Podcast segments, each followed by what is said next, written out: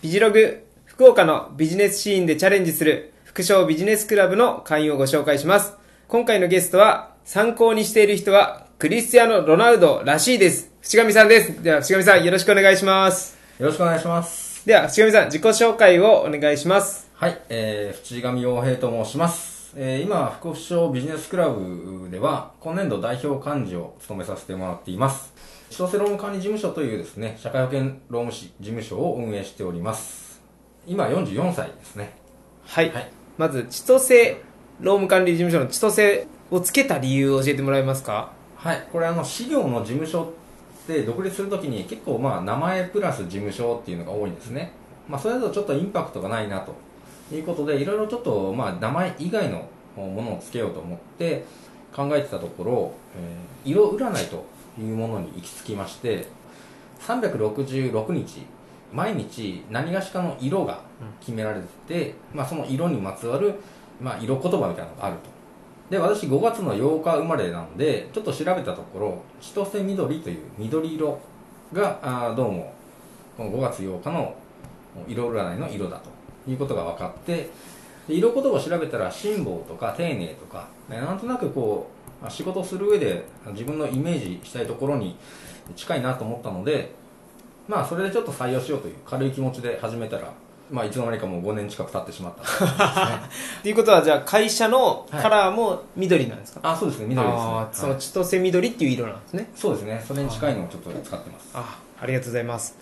現在の主な業務教えていただけますかはい、えー、と社会保険労務士って、まあ、そもそも何してるんどういう仕事ですかって聞かれるの結構多いんですけれども、まあ、ざっくり言うと会社の中の人事に関すること全般取り扱う何でもっていう感じですねで例えばその人の採用とか教育とかですね人事に関する評価とか就業規則みたいなこう社内の決まり事ですねこういうのを作ったりするのがまあメインの仕事としてありますでその他はもちろんその採用の時のおいろんな社会保険とかの手続きとかもやりますし事業の中心としているのが助成金関係ですねと、まあ、企業さんで例えば何か、えー機械を導入したいとか、えー人を雇用したいという時に、まあ、どうしてもコストがかかるという場合に、えー助成金を使うことで、まあ、一部のコストを賄う費用を賄うことで、えー無理なく、まあ、新しいものを導入したりとか雇用環境を整えることができるそういうお手伝いえーで助成金の提案をしています最近の事例で、はいこういうのにこういう助成金を使っていくらぐらい助成がありました、みたいなのあったら教えていただけますはい、えー、と最近だと例えばその建設業界ではい積算ってするんですね工事の工賃を割り出すのにはいでそれ例えばあのクロスが何メートルかける何メートルでいくらとか、はいえーこう配線とかだとおどの線を何センチ使ったらいくらとかっていうそれの手計算とかでやるうところがまだまだあるんですけれども、はそれを、まあ、自動化する積算ソフトっていうのがあるんですねでこれが結構まあ金額がそこそこ100万とか、えーしたりするのがあって、でもそれを導入することによって例えば1日かかる見積もり作業を、まあ、23時間で済むとかはいでそれを導入したお客さんが、えー、と例えばその120万ぐらいの料金に対して、まあ、50万ぐらい出るということで、まあ、半分ぐらいは、えー賄えたっていうケースがありますあそういうのができるんですね、はいわ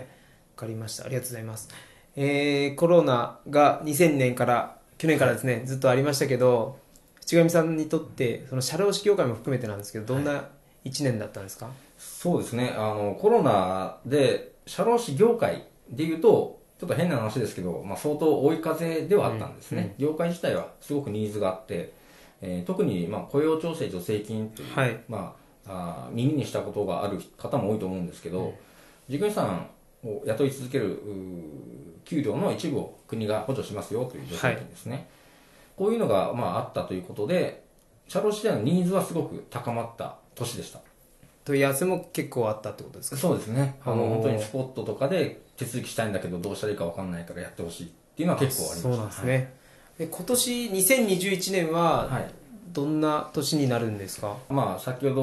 お話した雇用調整助成金が、はいまあ、もしかしたらもう制度の特例っていうのが今延長されてるのうんがなくなるかもしれないと、はいでそうなると今まで維持できた雇用を維持できなくなるはい、えー失業者が増えるんじゃないかとうん、で、まあ、社労士業界でいうと、まあ、そういったニーズがあったのが助成金がなくなることで、はい。まあ、社労士業界もそのコロナ後っていうのを見据えて今のうちから準備しておかないとああ、そそうこなんにですね。うん頼ってた人では多分立ち行かなくなるかなと、なのでまあ今のうちに本当に新しい次の展開の準備をちょっとしておかなきゃいけないああ、とそいいう状態うふに感じてでますね。はい企業側ってどういうふうにそのこれから企業とか社員とかは雇用形態とかそういうのはどんなふうに変わっていくんですかそうですねあの企業さんとすると、まあ、コロナが終わった後とか、はいあの助成金の特例がなくなった後とか、はい、もう道は限られてると思うんですね、うん収益を増やすようなはい例えば値段を上げるとかはいあるいは新事業を作るはいもしくはもう支出を減らすために人を減らすとかはいのどちらかになると思うんですよ、ああそうですねはい、なのでそこにどう対応するかっていうこと、はいまあ人を減らすってなるとそれはそれでまたちょっとパワーがいることなんでそうですよね、はい大変らしいですね大変ですね、はいあの かほぼ揉めますねだそこはまた社労士のニーズってあると思うんですけども一方でやっぱり企業としてまあ生き残っていかなきゃいけないのではい新しい事業だったりとか、はいまあ、今までのお仕事のやり方の見直しとかはい当然出てくるので、例えば人の雇い方にしても正社員だけなのか、うんそうじゃないのかっていう選択肢も出てくると思いますし逆にその雇われる側も社員としてずっとこの会社でいるかどうかはいっていう自分自身のキャリアっていうのをキャリアプランを見直す時期でもあると思うんで、まあ、副業したりとかはい自分で起業したりっていう人も増えてくるのかなとう思います。んそうですね社内的な制度ってどうなりますかねそうですねあの社内的な制度に関しても、はい今まで年功序列みたいな感じで、はいまあ、会社にずっといたら徐々にポストが上がっていくはい給料も上がっていく、うんところが、まあ、今の時代特に、まあ、国自体も働き方改革っていうふうな形ではい働き方の見直しとかはいどこに価値を置くかっていううのをん見直しをしてきてるんですよね、はいでその中でじゃあ今後どう何が評価されるかっていうところになると、時間からどれだけ成果を出したかっていうところが評価されるポイントになるので、はいやっぱり自分で考えて自分で動いて自分で仕事を作っていく人が評価さうれる、んで会社の評価する仕組みもそういう方向に変わっていくだろうと思いますはい特に大企業ではそういったところの仕組み評価制度っていうのはもう導入しているところが多いんですけれども中小企業とか地方の企業でもそうした波っていうのは当然これから出てくるかなとうん指示を待ってるようなはい社員さんとかは、はいまあ今後はちょっと厳しいかなとあ逆に意欲のある人は若い人でも抜擢される可能性は高いとあ高くなるってことですね、これからの経営者に対して伝えたいメッセージってはい、今のお話からするとどんなことになりますかまず絶対にちょっと外せないところはいコンプライアンスはきちんとやっぱ守る必要があるっていうのがあるんですよね今やっぱり非常に多くなってるのがハラスメント関係のやつですねパワハラとかセクハラととか、はいなのでそこはやっぱり最低限度コンプライアンスの意識は持っていただく必要があるとはい思います、ただ一方で働き方とか変える仕事のやり方、仕組み変えるってなるとどうしてもそこを変えたくないっていう社員さんの抵抗とかもあると思うんで、まはいあそこを社労士としてどうスムーズに経営者の方と社員さんをつなげるかっていうおとこおそこがまああの僕らに一番求められてる仕事だと思うので、ーはいまあ、そのコミュニケーションの取り方とかはいえー仕組み、まあ、100人が100人納得する仕組みっていうのは難しいですけど、うんでも100人のうち90人が納得できるような仕組みを作るとか、はいまあそういったところが求められるかなと思います。ああそうですね、はい逆に従業員側の人たちに警笛を鳴らすじゃないですけど、はいまあ、どういうメッセージを伝えたいですかどこに行っても通用するようなスキルとか知識経験っていうのは今のうちから蓄えておかないと、うん何かあった時に対応しようと思っても多分その時はもう遅くなるんで、うんうん